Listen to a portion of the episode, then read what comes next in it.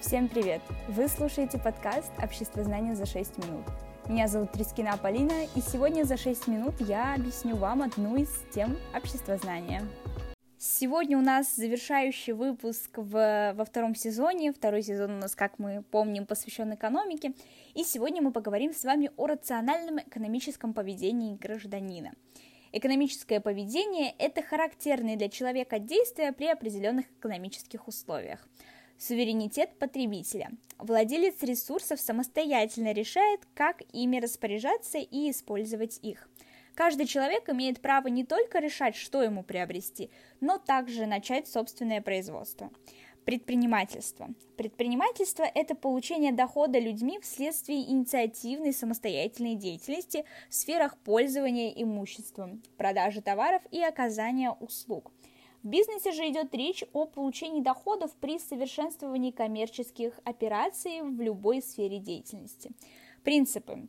Свободный выбор предпринимателем вида деятельности, самостоятельное формирование программы деятельности предпринимателя, самостоятельное и свободное распоряжение своей прибылью после уплаты всех платежей, предусмотренных законом, свободный найм работников предпринимателям, состоятельный коммерческий расчет предпринимателям с учетом своих рисков, самостоятельная внешнеэкономическая деятельность и свободное использование валютной выручки. Функции предпринимательства. Первое – это ресурсное, соединение естественных, инвестиционных и трудовых ресурсов в одно целое. Организационное – использование предпринимателем личных способностей для получения дохода. Творческое – использование новаторства в деятельности. Виды предпринимательства. Производственное – это услуги, товары, информация.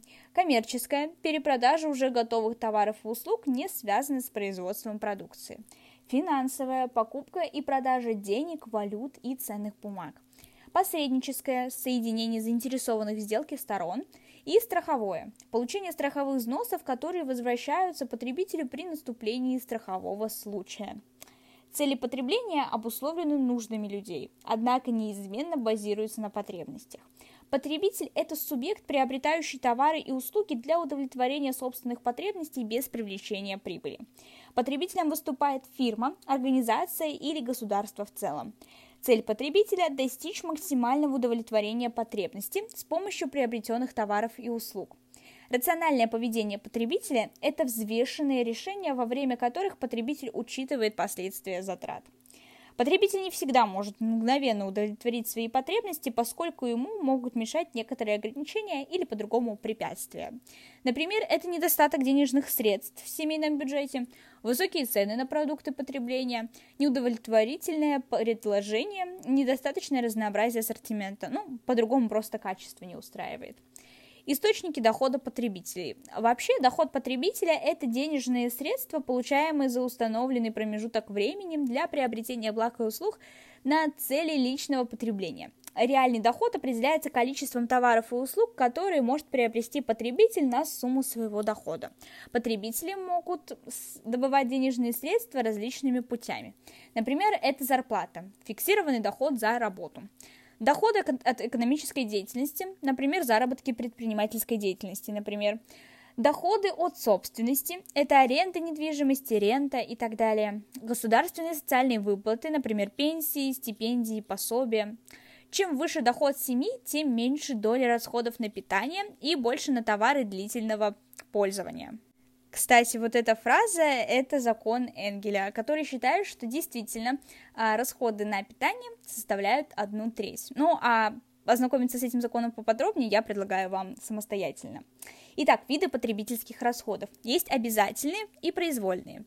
Обязательные – это необходимый минимум проживания, то есть питание, одежда, а произвольные – это удовлетворение дополнительных желаний, например, автомобиль, книги, новый смартфон и так далее. Уровень жизни – это степень обеспеченности населения материальными благами. Уровень жизни является составляющим в определении качества жизни. Качество жизни – это степень обеспеченности населения материальными благами и другими условиями, например, культурный уровень и физическое развитие. И тогда уж, раз у нас остается время, предлагаю ознакомиться с законом Энгеля. Немецкий ученый Эрнест Энгель вывел закономерность между доходами населения и его потреблением. При увеличении доходов расходы в разных сферах жизни увеличиваются непропорционально. доля продовольственных расходов увеличивается незначительно по сравнению с расходами на высококачественные товары и услуги или, например, на удовлетворение культурных ценностей и потребностей. Ну, вот так вот мы завершим наш второй сезон. А следующий сезон мы начнем по отдельной сфере социальных отношений. А, надеюсь, что этот сезон получился таким же полезным, и встретимся здесь очень и очень скоро.